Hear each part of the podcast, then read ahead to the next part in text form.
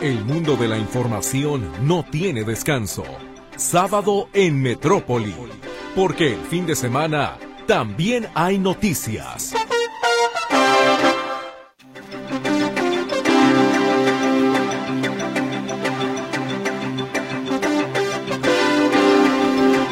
¿Cómo está? Muy, pero muy buenos días. Les saludo con muchísimo gusto la mañana de este sábado 23 de diciembre de 2023 un día antes de la Nochebuena y aquí estamos con usted y seguramente usted tendrá el día de hoy pues eh, los últimos minutos, por decirlo de alguna manera, para ir haciendo los arreglos propios para el día de mañana. Esperamos que disfrute mucho su sábado, que disfrute este fin de semana, que es un fin de semana sin duda alguna especial para muchas familias. Pues sea bienvenido entonces a este espacio informativo. ¿Qué le parece si vamos iniciando con nuestro resumen? En noticias nacionales, la divisa mexicana se fortalece al, haberse cotizado este viernes el dólar por debajo de los 17 pesos, luego de tres meses de alzas. Anuncia Hacienda alza en los impuestos de gasolina, refrescos y cigarros de acuerdo a la inflación. Se encarecerá la cena de Nochebuena. Algunos productos incrementaron su precio hasta en 50% inaugura el presidente López Obrador el tren interoceánico. Al mismo tiempo se estén impulsando polos de desarrollo en la franja del Istmo, porque esto va a ayudar mucho. Por eso hoy es un día muy especial. El Instituto Nacional Electoral invertirá 261 millones de pesos para que los mexicanos residentes en el extranjero puedan votar en las elecciones del 2024. Elementos del ejército mexicano desmantelaron un narcolaboratorio en la Sierra de Sonora, cuyas dimensiones lo convierten en el más grande que ha sido descubierto durante el actual gobierno federal. Pronostican bajas temperaturas para el fin de semana de Navidad debido al Frente Frío 19 y la segunda tormenta invernal de la temporada. En noticias internacionales, el Consejo de Seguridad de la ONU aprobó este viernes una resolución para impulsar el envío de ayuda humanitaria a la franja de Gaza, después de una semana de intensas negociaciones. El grupo islamista palestino Hamas consideró insuficiente la resolución aprobada por el Consejo de Seguridad de la ONU para impulsar el envío de ayuda humanitaria a la franja de Gaza, sumida en una crisis humanitaria sin precedentes por la guerra con Israel. La Unión Europea alertó sobre la inseguridad alimentaria aguda a la que se enfrenta toda la población de Gaza y de la hambruna que padece parte de ella, una situación sin precedentes, y pidió la protección de los civiles y el acceso de la ayuda humanitaria. El presidente de Rusia, Vladimir Putin, prometió seguir entregando ayuda humanitaria a la franja de Gaza y llamó a trabajar para lograr una solución pacífica al conflicto que enfrenta a Israel con el grupo Hamas. En noticias locales, buscar el gobierno de Jalisco comprar vacunas anti-COVID Pfizer para aplicarlas a la población de escasos recursos. Todo el equipo de salud está haciendo una investigación a fondo para ver disponibilidad y a partir de eso podemos estar en condiciones de destinar un fondo del Estado para hacer una adquisición especialmente destinada a grupos de escasos recursos. Autoridades sanitarias vigilarán las farmacias que aplicarán, la, vacuna contra el COVID-19 en Jalisco. Hay dos hospitales particulares interesados en participar en la vacunación. Por la respuesta positiva, el IMSS decidió ampliar hasta el 31 de enero el periodo del drive-thru en la Plaza Brasil sobre la calzada Independencia para vacunación contra la influenza, COVID-19 y papiloma humano crece el número de personas en situación de calle. Se contabilizan alrededor de 1.700, de acuerdo con el DIF Guadalajara. Entrega el gobierno estatal apoyos económicos a ladrilleros que deberán suspender sus actividades en esta época del año para reducir la contaminación del aire. Desde el 2019 estas acciones han permitido evitar la emisión durante la vigencia de estos programas invernales de más de 200 toneladas de partículas PM10 solo por la quema la Coordinación Estatal de Seguridad definió ya los protocolos que se seguirán para garantizar la protección a los candidatos a la gubernatura de Jalisco y a los candidatos presidenciales cuando visiten la entidad. aseguran dos tigres y cinco jaguares en Jamay. Bienvenido a la información. Muchísimas gracias por el favor de su escucha. Esta mañana les saludamos con el gusto de siempre. Mi compañera Luz Balvaneda. Ya sabe usted que Lucecita estará ahí atendiendo su comunicación en las líneas telefónicas 33 38 13 15 15 y 33 38 13 14 21. El WhatsApp y el Telegram, ah, por supuesto que también están a sus órdenes en el 33 22 23 2738. Mi compañero Luis Durán le saluda en el control de audio y ante este micrófono, con el gusto de siempre, su servidora Mercedes Altamirano. ¿Y qué le parece? Sí, hombre, hoy también llegó el niño Dios. Si leo, la libro. Hoy, ¿qué libro?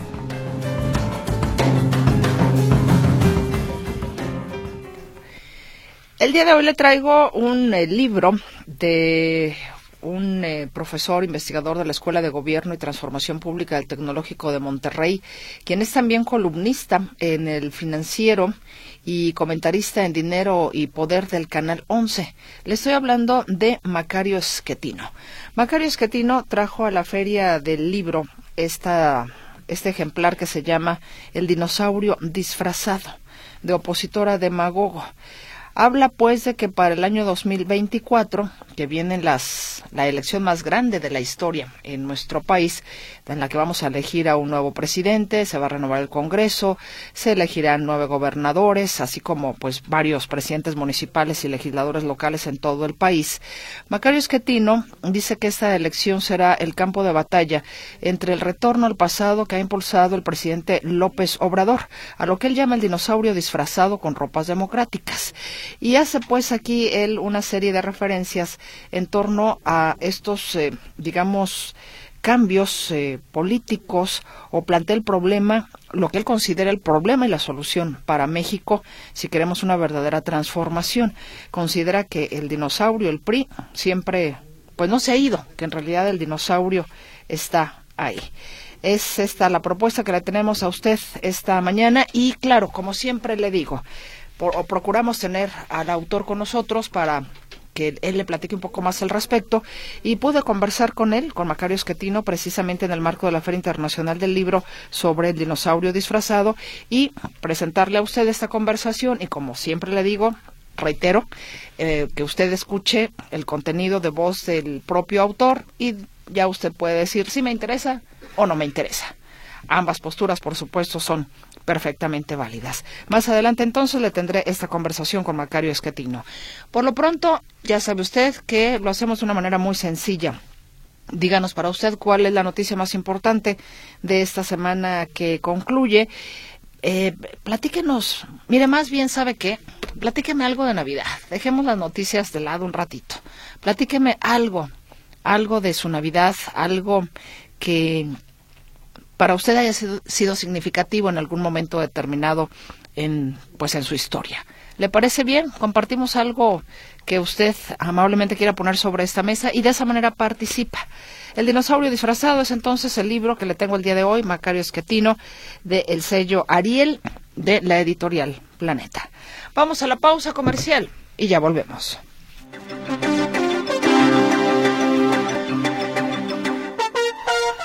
Con mucho gusto a mi compañero Arturo García Caudillo con información desde la Ciudad de México. Arturo, ¿cómo estás? ¿Descansaste? Buenos días. ¿Qué tal, Mercedes? ¿Cómo están, amigos? Me da gusto saludarles. Ayer el presidente Andrés Manuel López Obrador inauguró eh, una de las eh, obras quizás más importantes, eh, incluso por encima del tren Maya, de, de su administración, el corredor interoceánico mediante el cual, y gracias a la reactivación del ferrocarril de esa zona, eh, sí, porque se renovó por completo eh, lo que tiene que ver con las vías del ferrocarril que va de eh, Salina Cruz, Oaxaca, a Coatzacoalcos, Veracruz. Estamos hablando del tren eh, del Istmo, pues entonces ya con esto se busca eh, y con la creación de 12 polos de desarrollo, polos económicos de desarrollo, eh, reactivar o activar esta zona de forma que funcione como una clara competencia al canal de Panamá. Vamos a escuchar justamente las palabras del presidente Andrés Manuel López respecto de la inauguración de esta obra y su importancia porque es algo, es un sueño que han tenido muchos eh, gobernantes políticos eh, eh, y hasta pues reyes, porque aquí tenemos que incluir a España en nuestro país. Vamos a escuchar, justamente al presidente López. Celebro que se haya tenido la visión de reiniciarlo, de rehabilitar los puertos, de rehabilitar las vías, de tener listo el ferrocarril para carga y pasajeros y que al mismo tiempo se estén impulsando polos de desarrollo en la franja del Índico, porque esto va a ayudar mucho. Por eso hoy es un día muy especial. Y sí, un día muy especial para su administración, precisamente por la inauguración de este eh, corredor eh, transísmico eh, que unirá al Atlántico con el Pacífico. Y los detalles los escuchamos en voz de Raimundo Morales, almirante o vicealmirante, no estoy seguro, pero es, digamos, que el encargado de esta obra, de este proyecto tan importante de esta administración. Proyecto del corredor interoceánico es un proyecto prioritario del gobierno de México por las razones que ya se han expuesto. Esto implica la rehabilitación de 1.197 kilómetros de vías férreas en tres líneas. Eh, también vamos a modernizar cuatro puertos, Salina Cruz, Coatzacoalcos, Dos Bocas, Puerto Chiapas, 12 polos para desarrollo del bienestar, cuatro en Veracruz, seis en Oaxaca y dos en Chiapas. Pero además de esto, también se están dando diversos apoyos de vivienda, de obra social y de mejoramiento urbano. Hay dos formas de, comprar boletos. Una es en línea, a través de la página que ustedes ven en su pantalla, y otra es directamente en los kioscos en la estación.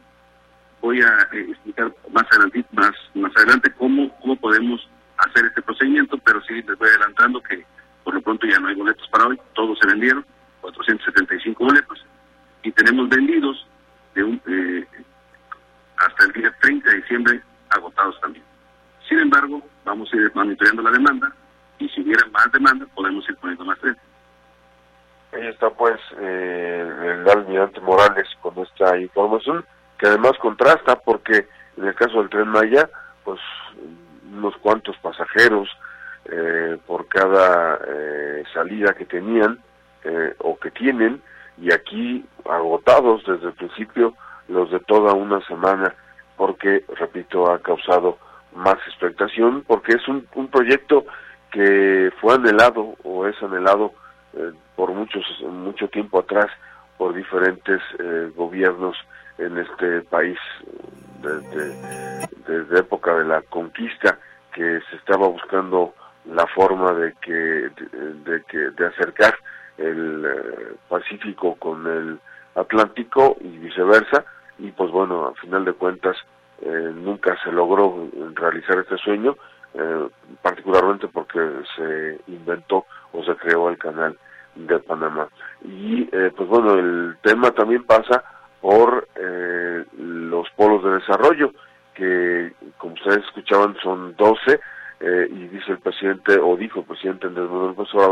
que serán básicamente para empresas mexicanas, particularmente los puertos, tanto de Coatzacoalcos como de Salina Cruz, porque dice eh, la administración tiene que quedar en manos mexicanas, no quiere que se repitan errores del pasado y por eso serán mexicanos eh, principalmente las empresas y solamente en algunos casos muy particulares eh, se, se, está llegando a acuerdo con algunas empresas, en este caso de Portugal y también de Noruega o de Dinamarca, decía el presidente Andrés Manuel López que hay una empresa que está específicamente eh, eh invirtiendo 10 mil millones de dólares para la creación de energía limpia, esto que le llaman energía verde o combustible verde, bueno, una empresa estará dedicada específicamente a eso y esa será una empresa extranjera, repito, eh, nórdica, porque no estoy seguro si es de Dinamarca o de Noruega, pero es justamente de aquella región y estará eh, será una de las pocas extranjeras que estarán invirtiendo en este en este corredor interoceánico. Mi reporte. Buenos días. Arturo, pues te agradezco infinitamente la información.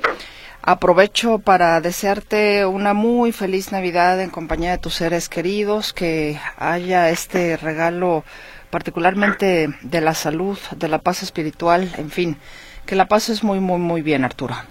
Pues el, el deseo es recíproco, eh, que pasen una feliz Navidad, ya lo extensivo también, por supuesto, a nuestro auditorio, eh, que disfruten de estas fiestas, que disfruten de la familia y, como dices tú, principalmente que disfruten de salud. Exactamente. Un fuerte abrazo y feliz Navidad, compañero. Igualmente, un abrazo fuerte y feliz Navidad. Que estés muy bien. Arturo García Caudillo con la información. Y mire, ¿qué le parece si hoy nos tornamos también un poquito más eh, musicales, preparándonos para la Navidad? Y he rescatado del catálogo del sonido de la música este trabajo que realizamos en algún momento mi compañero Roberto Álvarez y una servidora, y que tiene que ver precisamente con la Navidad. ¿Qué le parece si se lo comparto? Y posteriormente tendremos otro sonido de la música. Sí, sí, musiquita. Vamos a llevar un sábado tranquilo, relajado. ¿Le parece bien? Le comparto lo siguiente.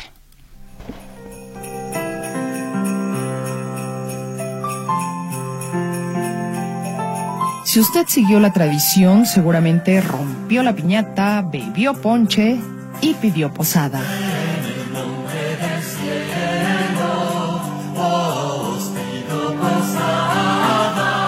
Y en ese peregrinar pidiendo posada, seguro que también cantó villancicos, estas piezas musicales con las que se hace alusión al nacimiento del niño Jesús.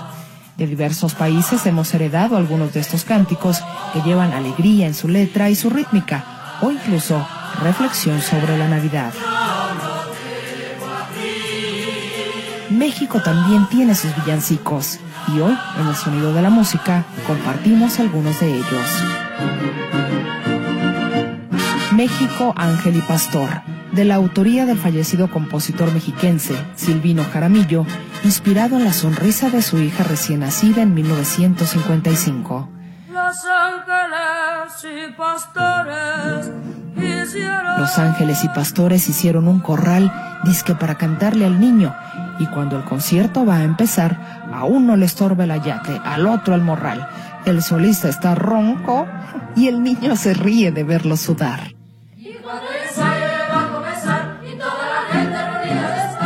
También del maestro Jaramillo es el villancico michoacano, que tiene varias palabras del tarasco que tomó de distintos libros y le quedó simpático, según lo calificó en alguna ocasión su autor. Brilla Nana Cúcuta sobre Siragüen, Tata Jesucristo yace en el Paxuen. El actor, cantante y compositor sinaloense José Ángel Espinosa Ferrusquilla escribió Navidad Mexicana. En Belén, una estrella. En Belén, una estrella anunció que llegaba a la tierra Jesús y mi pueblo se entrega con doble fervor a su guadalupana y a su niño Dios.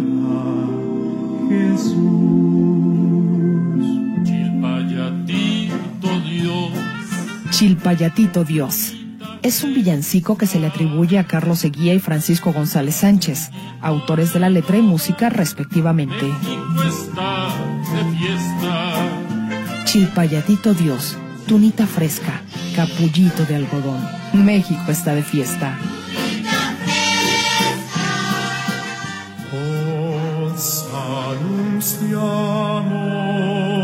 Duerme y no llores de la autoría del presbítero José Guadalupe Treviño. Os anunciamos con gozo inmenso que hoy ha nacido el Salvador en un pesebre. Sobre las pajas y entre pañales duerme el Señor. Sobre las Caminito de Belén. Otro villancico mexicano conocido es Caminito de Belén, del compositor queretano de música sacra y quien fuera un notable organista, Julián Zúñiga. Dando perfume a las flores. Un fiel esposo hace guardia al niño Dios que ella esconde y un ángel quita a su paso las asperezas del bosque. Al niño Dios que ya Duérmete, duerme.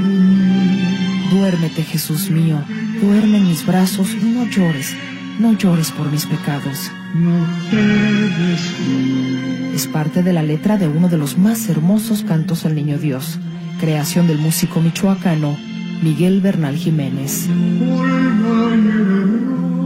Por el Valle de Rosas.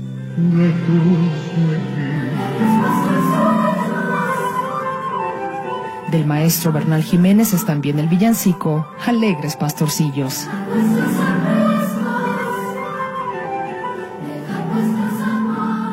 El Niño Dios, del músico oaxaqueño Higinio Peláez Ramos.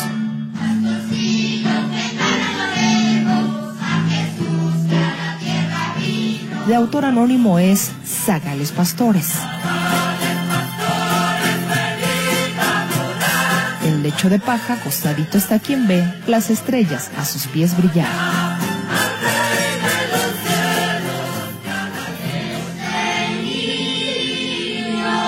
Desconocida es también la autoría de Arrullo al Niño Dios.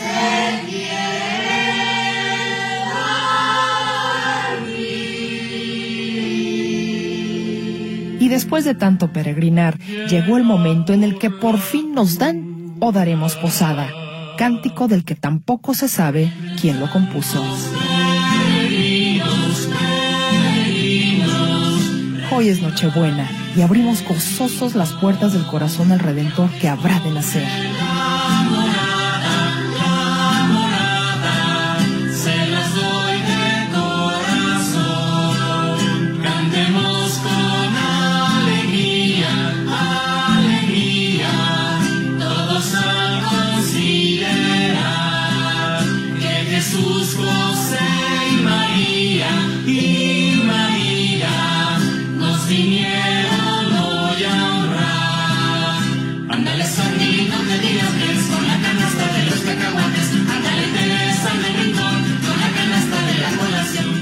Una muy feliz Navidad en compañía del sonido de la música que generan la paz y el amor.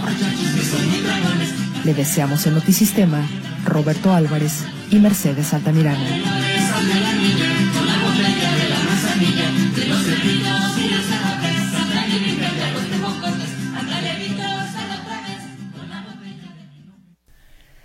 Le digo, rescaté esta efeméride de los villancicos mexicanos porque, bueno, de hecho mañana es la última posada, ¿no? Hoy es la penúltima, mañana es la última, se supone, y en esas posadas pues uno canta villancicos. A lo mejor por ahí usted recordó algún villancico que le trajo algún buen recuerdo. Espero que así haya sido. Vamos a ir a la pausa comercial y regresaremos para compartir con usted la conversación con Macario Esquetino, el autor del libro del día de hoy, El dinosaurio disfrazado. Vamos al corte.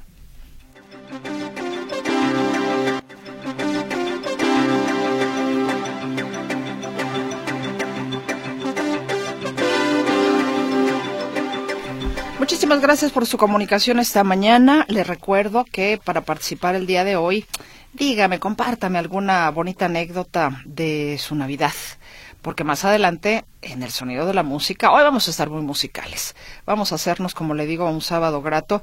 Vamos a escuchar eh, algunas anécdotas de los compañeros de Notisistema Radio Metrópoli por esta, bueno, justamente por esta época en la que estamos, la, época navideña, nos estarán compartiendo por ahí algo de lo que ellos recuerdan con agrado. Gracias a don Juan Francisco Alizaola Rubio, que de igual manera él nos dice que la masacre de Salvatierra de Guanajuato es la noticia. José de Jesús Aguilar Macías dice, este año en este periodo de fiestas también se recuerda a los que partieron. Mi esposa ya tiene dos años que falleció y se extraña. Felices fiestas para todos en Radio Metrópoli. Le mando un fuerte abrazo, señor Aguilar siempre hay alguien que pues nos hace falta, ¿no? Yo le podría decir que, que mi padre, pero me pongo a pensar mucho eh, que a él le gustará donde quiera que se encuentre, ver a sus hijas, a su nieta contentas, a su esposa contenta, ¿no? No triste porque pues mi padre era muy pues era un tipo muy alegre, era muy jocoso, era un hombre estupendo y yo digo, bueno, la mejor manera que tengo de honrarlo es estando yo también contenta, ¿no? Porque seguramente me diría, ay, chacha, ese, no se me ponga triste. Entonces, usted no se me ponga triste, don Jesús Aguilar. Le mando un fuerte abrazo. Mire, se llama de hecho usted igual que, que mi papá Jesús. Bueno, sigo con la participación de usted, Arturo Alonso. Queremos, oremos por la paz mundial. La noticia de la franja de Gaza, que nuestro creador se acuerde de ellos y les dé paz. Jacqueline Herrera Vázquez, el fallecimiento de la periodista Cristina Pacheco, la noticia. Feliz Navidad y Nochebuena para todos. Saludos. Gracias, Jacqueline. Igualmente para usted. Yo le voy a seguir anotando en las papeletas, por supuesto, por el libro. ¿Y qué le parece? Sí vamos precisamente a compartirle esta conversación con Macario Esquetino, el dinosaurio disfrazado, para que usted, bueno, tenga más referencias y diga, si me late, no me late, participar. ¿Qué le parece si nos sumergimos ahora en el mundo de la política, del análisis y si hay alguien que le gusta mucho precisamente ir midiendo el pulso de del país es a Macario Esquetino, a quien en esta ocasión saludo y le agradezco enormemente que esté con nosotros en Radio Metrópoli. ¿Cómo está Macario? Eh, muchas gracias, bien, al contrario, gracias a, ustedes, a ti Mercedes, por la entrevista. Macario, pues yo creo que la portada del libro nos dice ya de entrada mucho, ¿no? El dinosaurio disfrazado de opositor a demagogo es el título. Se ve un dinosaurio como una sombra de una eh, de un, del medio cuerpo, digámoslo así, del presidente de la República, Andrés Manuel López Obrador. ¿Es el destinatario de su libro? Eh, bueno, el título en realidad eh, fue una idea de Gabriel Sandoval, el director editorial de, Planeta, que eh, justamente el año pasado aquí en la FIL, cuando presentamos el libro anterior, dijo, y bueno, Macario el próximo año va a escribir la segunda parte, va a ser sobre política, porque el otro libro era sobre economía y se va a llamar el dinosaurio disfrazado. Entonces yo ahí me enteré y, dije, bueno, pues a ver, le pienso, porque podría yo sacar de eso alguna metáfora que me ayude a explicar. Y eso es lo que intenté. El libro trata de cómo se construyó el dinosaurio en México, que era el, viejo PRI. Eh, y cómo este dinosaurio tiene un conflicto interno a partir de los eh, intentos de Luis Echeverría de primero prolongar su estancia en la presidencia y luego tratar de controlar lo que ocurría al interior del PRI. Y esto lleva en 1986 a la ruptura del PRI. Y en vez de un dinosaurio ya teníamos dos, el tricolor y el amarillo. Y el amarillo intentó ganar elecciones, pero nunca lo logró. Y entonces llega un momento en el que el tiranosaurio, rompe al dinosaurio amarillo y hace uno nuevo que es el dinosaurio morado. El tiranosaurio es López Obrador, en mi opinión, es un dinosaurio muy particular que tiene una vocación de tirano que ningún otro había tenido, Echeverría probablemente. Es decir, no se quiere ir. Él ya llegó al poder, no lo quiere soltar. Él quiere tener el poder eternamente. Y eso es algo muy diferente al sistema político mexicano tradicional. Eh, ese es un poco el proceso en el que voy explicando en el libro, en los primeros cuatro capítulos, el cómo se construyó el viejo régimen, cómo se viene abajo, el periodo de la democracia y luego el surgimiento de este dinosaurio morado y del tiranosaurio. Y en el quinto capítulo, que es muy diferente, eh, trato de hacer un análisis más cultural y sociológico de por qué los mexicanos queremos tener dinosaurios. Eh, porque la única razón por la que los dinosaurios existen es porque tienen alimento. El alimento somos nosotros. Tenemos que dejarlos sin comida para que desaparezcan, no hay otra forma. El discurso ha sido que ya no existe el viejo régimen, que ya se sacó al PRI de los pinos, ya no son mayoría en, en las cámaras. Entonces, ¿cómo es que sigue teniendo el poder? O el dinosaurio bajo la figura, de acuerdo a como usted lo define, de López Obrador, sigue siguiendo los mismos esquemas? Sí, ese es exactamente el fenómeno. Eh, eso es lo que se mueve primero del tricolor al amarillo, las prácticas políticas clientelares del viejo PRI, que luego se mueven al dinosaurio morado, O sea, Morena en el fondo pues es el priismo con una salvedad. No lograron construir un partido político estructurado, disciplinado, con cultura política. Es un margallate eso allá adentro, porque lo único que los mantiene unidos realmente es López Obrador. El día que él no esté, ese partido no va a poder seguir existiendo. Pero sus prácticas son las mismas. Entonces el cuento ese de que ya sacamos al PRI y ahora somos otros es un cuento que tiene como eh, objetivo o destinatario pues a todos los mexicanos que no están muy informados y que fácilmente se confunden. Pero si lo ve usted es lo mismo que teníamos con Echeverría, ¿eh? tratar de sacar a Pemex de la crisis, hacer ferrocarriles de pasajeros, repartir dinero vía programas sociales que son solamente entrega de dinero en efectivo. Es el viejo PRI, pues. El PRI llegó a utilizar al ejército como lo está haciendo el presidente de la República para tener aeropuertos, eh, encargarse de los aeropuertos, eh, encargarse de eh, del tren, encargarse de, ay se me fue ahorita, bueno de, de las aduanas.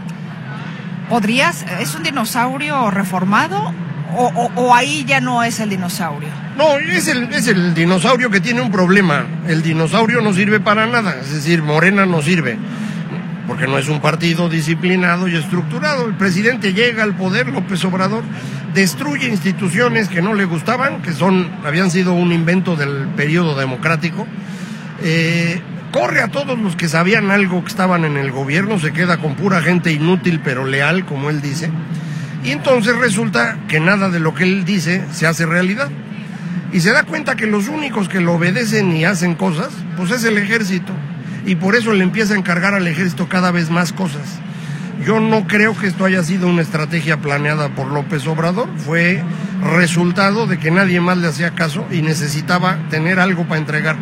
Entonces, cuando necesitó que se hiciera el aeropuerto Felipe Ángeles, como ese era territorio de los militares, ellos se ofrecieron a hacerlo, lo hicieron, se dio cuenta que era lo único que había hecho López Obrador en esos meses y dijo, no, pues que ellos sigan, y ahora que me hagan el, del tren Maya, y ahora que se hagan cargo de las aduanas y que empiecen a repartir vacunas, y ahora que se hagan cargo de, de Birmex para los medicamentos. Y eso ha sido una tragedia porque los militares no son gente particularmente brillante son personas dedicadas a lo suyo, que no es construir trenes ni aeropuertos, es defender al país.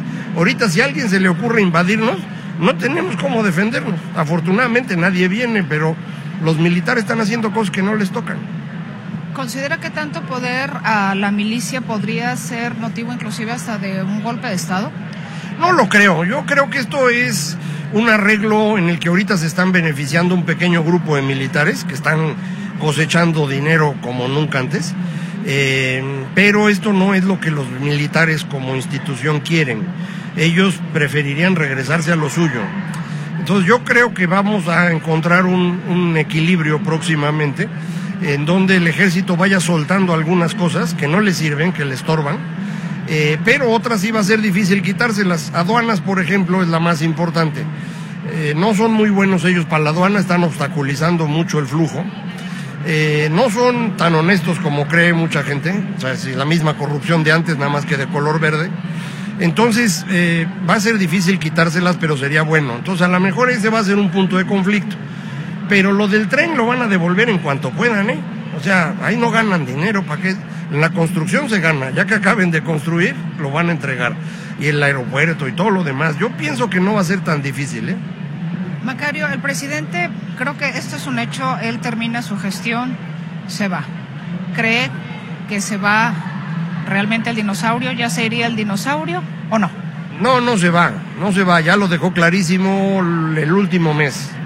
Su candidata, que no es una candidata espectacular, porque la pobre no es muy buena para comunicarse, no tiene carisma y eso, pero pues ahí estaba bien posicionada. Se le ocurre a ella, como le habían dado el bastón de mando, que ella podría poner el candidato en la Ciudad de México. La Ciudad de México la tiene perdida a Morena.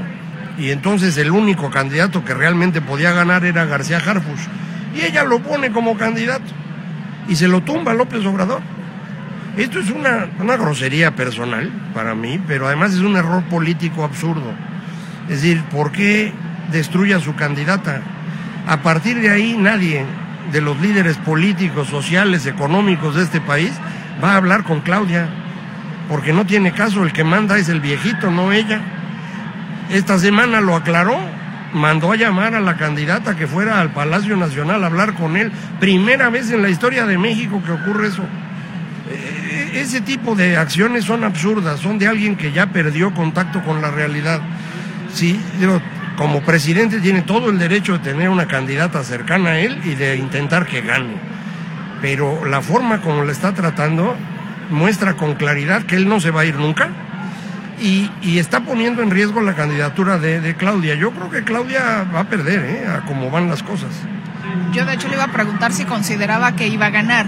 Suponiendo ese escenario, que Claudia Sheinbaum perdiera, ¿cómo se perpetúa López Obrador o el dinosaurio, como se le llama en su libro? Si pierde Claudia no se puede perpetuar, por eso quiere que gane Claudia pero tiene que ser Claudia porque es la que le acepta todo tipo de humillaciones como las que acabamos de ver. Entonces, eh, si llega a perder Claudia, primero López Obrador va a decir que no perdió, que hubo fraude, lo de siempre, ¿no? Pero si esto se confirma y efectivamente se, se logra que no sea Claudia la, la presidenta, sino Xochitl Galvez, porque son las únicas dos opciones que hay, eh, yo creo que López Obrador se nos puede morir ahí, ¿eh? Él ya está bastante golpeado de salud y, ese golpe no creo que lo pueda resistir. Va a ser horrible para él. Todos los presidentes han dicho siempre que el séptimo año es el peor de todos, cuando pierden el poder y ya nadie les hace caso. Yo creo que el Obrador no podría vivir en esas circunstancias. Y, como ya anda golpeadón de salud, yo sí estoy preocupado que se nos vaya en esos días, pero pues eso será secundario, ¿no? Si Xochitl Gálvez fuera la presidenta de este país, tiene, digamos, las mismas características de lo que usted mencionaba al principio, precisamente que analice en su libro de que la gente sigue buscando como a este tirano, a este a esta persona que imponga. ¿Seguiría de alguna manera el dinosaurio? ¿Le darían una especie de respiro? ¿O seguiría el dinosaurio simple y sencillamente transitando por este país? No, yo creo que vamos a entrar en un proceso de transformación política muy profunda. Es decir, si gana... Los priistas están con ella. Sí, pero los priistas ya no son nada. No, los priistas son una microcosa. O sea, ya no es el viejo PRI, pues. El viejo PRI es Morena. Sí, los priistas ahorita son cualquier cosita. Eh, son menos que el PAN, de hecho. Es la primera vez en la historia que el PRI es más chico que el PAN.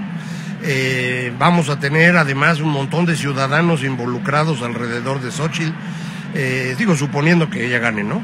Y, esto llevaría a un derrumbe de Morena, a una recomposición, y creo que vamos a tener que reinventar el sistema político mexicano. No se puede de golpe convertir a este país en un país moderno. El quinto capítulo del libro es lo que hace el análisis de por qué no somos modernos y es un problema cultural que no se resuelve de un día para otro.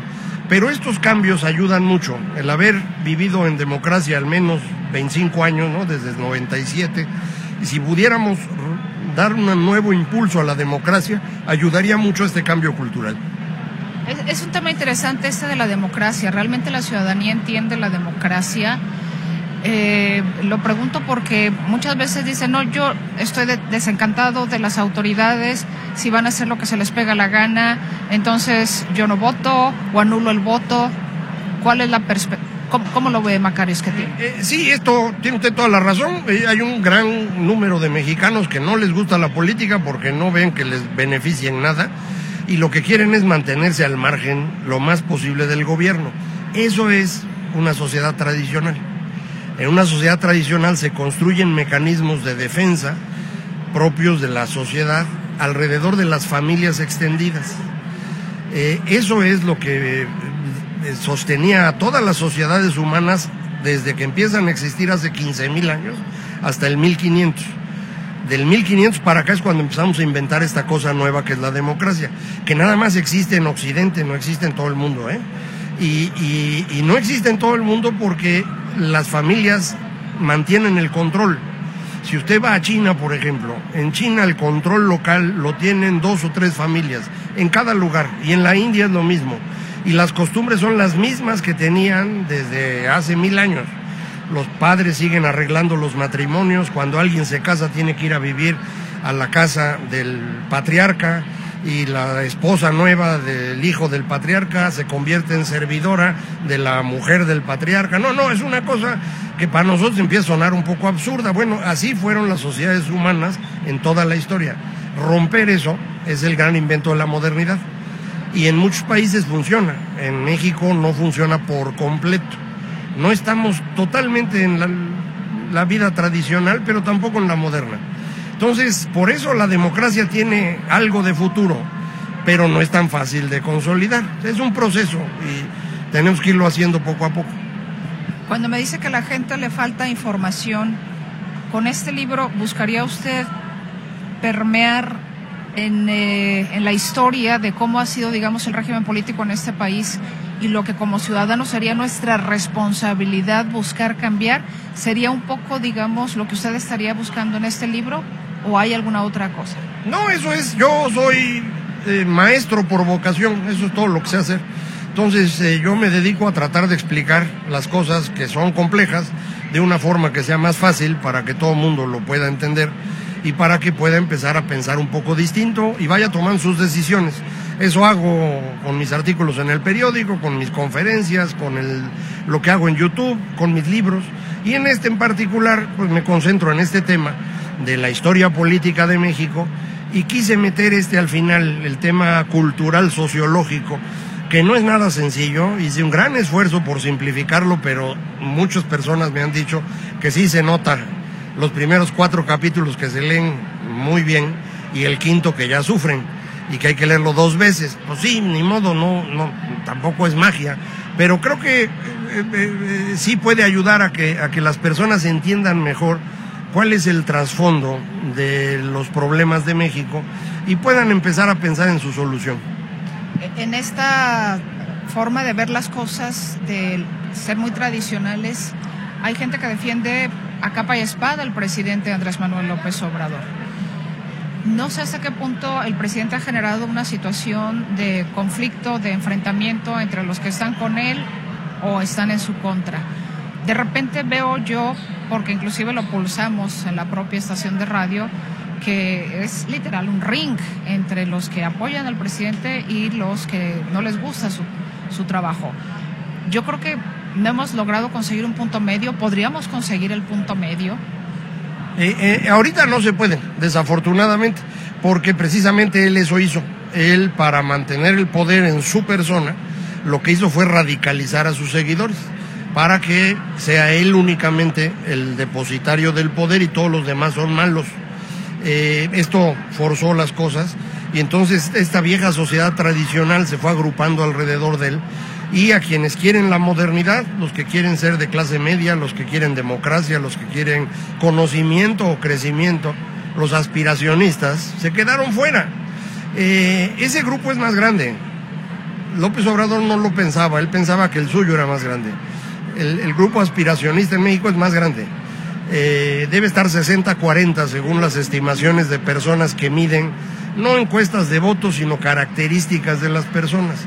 Y ese es el riesgo, por eso empieza a ver que su candidata no levanta, que lo más que puede llegar es al 40%, 42% del voto, y por eso se inventó a Samuel García, para tener un tercer participante que tumbe los votos del total y que con 42 le alcance a Claudia. Yo creo que eso no va a pasar, creo que Samuel es un esquirol, pero además es un mal esquirol, entonces no va a ayudar mucho. Eh, pero pues eso es lo que él, él estaba pensando detrás. Es el mismo que está haciendo Trump en Estados Unidos, radicalizar para que su base sea lo suficientemente sólida para ganar. Mismo problema tiene Trump, no le da el 50%, su base sólida sí es sólida, pero es el 40%, entonces no gana. Pero pues así son estos que pierden la razón, ¿eh? Macario, yo le quiero agradecer enormemente estos minutos para Radio Metrópoli a reserva de que usted desee añadir algo que considere importante y se hubiera quedado en el tintero, por favor. Eh, no, muchísimas gracias, muchas gracias por las preguntas, fueron muy útiles. Eh, pues yo invitaría a la gente a que, a que lea el libro un poquito para entender de dónde venimos, sobre todo los jóvenes que no les tocó vivir nada de eso Digo, no es que a mí me haya tocado vivir el siglo XIX, pero bueno, eh, un poquito más. Eh, y, para que el último capítulo les empiece a ayudar a pensar un poco distinto. No necesariamente hay que entenderlo por completo, pero con que se les quede la duda, con eso es suficiente. Ahí en YouTube voy a seguir explicando eso y tarde o temprano lograré que hablemos el mismo lenguaje todos. Eso fue la conversación con Macario Esquetino. Este es el libro, la propuesta que tenemos para usted esta mañana. De hecho, lo firmó. Solamente puso su firma. No puso nada más. Estuve pidiendo con los diferentes autores, que ya le estaré regalando los libros, por supuesto, en los diferentes sábados, pues que los autografiaran. Eh, obviamente, pues no sabe uno para quién, ¿no? Que de hecho el de las, las damas del poder no lo recogieron, ¿eh? Ni modo. Lo regalamos la semana pasada, no lo recogieron, pues bueno, ni hablar. A ver si este sí el que se lo lleve. Macario es que tiene el dinosaurio disfrazado, ya tiene usted más contexto, por si es de su interés participar con nosotros para que le anotemos en las papeletas. Déjeme eh, leer parte de su comunicación, que hay bastante. Déjeme aprovechar por aquí el tiempo. Nos dicen, hola, Mecha, Arturo, Lucy, Juan Carlos, si le queda voz, o Manuel, si lo suple, efectivamente lo va a suplir. Que el niño Jesús venga cargado de amor, esperanza y voluntad para vivir cada día con la mejor esperanza de lograr la igualdad y el respeto para todos. Pili García de Alba, muchísimas gracias, Pili. Le mandamos un saludote a Juan Carlos, que efectivamente se puso mal de la garganta. Soy la señora Marina Cosme desde Pasco, Washington. Les deseo una Nochebuena y una feliz Navidad a todos los que colaboran en la estación de Radio Metrópoli y a los radioescuchas. Muchas gracias igualmente para usted.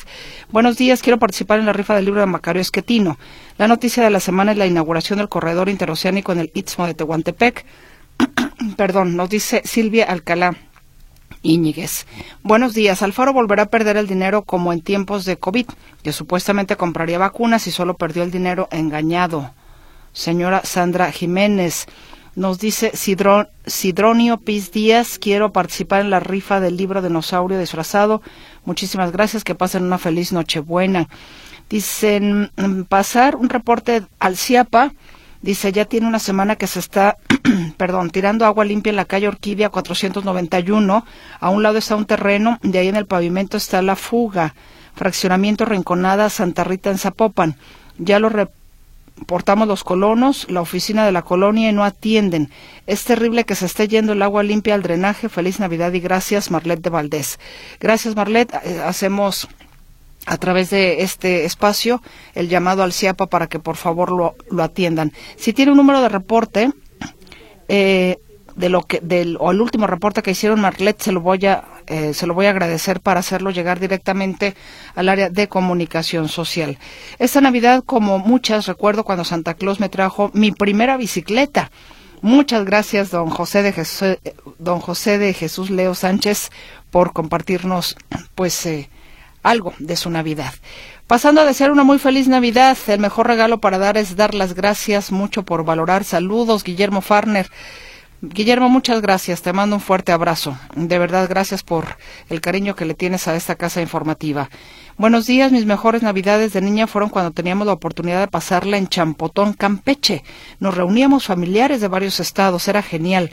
Ahora disfruto la Navidad con la familia que formé, viendo la ilusión y alegría con la que viven mis hijos. Feliz Navidad para todo el equipo de Radio Metrópoli, nos dice Karina María López Ansores. Muchas felicidades, Karina, también para usted y toda su familia. Nos dicen Rafa Cruz, los he venido escuchando por las mañanas cuando llega cuando llega a Teacapan, Escuinapa, Sinaloa. He venido escuchando que nada les embona con la política y obras del AMLO. Cuando el PRI y el PAN los escuchaba y no hacían críticas a las falsas obras y el impulso al narco y toda la corrupción periodistas como Caudillo, Altamirano, Ana María de Ahorita, las 6 o 7 AM, los José Luises, etcétera, todos son, todos sus periodistas acaso son chayotes. Bueno, don Rafa, su punto de vista, muy respetable, gracias por comunicarse. Eh, señor Torrescano dice, excelente fin de semana, un recuerdo sublime que permanece en mi memoria. Es la Navidad que viví justamente en Belén, ¿será? ¿O en Belén? En 2014 fue genial, qué tristeza y dolor que esa región hoy esté desangrando eh, por la guerra. Gracias por su atención. Belén seguramente, ¿verdad? Él nos quiso decir. Gracias por su comentario. Eh, Gustavo Gallegos Castorena dice, combinaré para mí la noticia de la semana es que pese a todo llega nuevamente la Nochebuena que siempre nos brinda gran oportunidad de conversión, aprovechémosla. Y es que aunque el niño Dios naciera mil veces en Belén, si no nace en ti, estarás eternamente perdido. Felicidades. Bueno, pues gracias. Yo seguiré anotándoles en las papeletas. Vamos al noticiero Notisistema de las 8 y regresamos a la segunda hora de sábado en Metrópoli.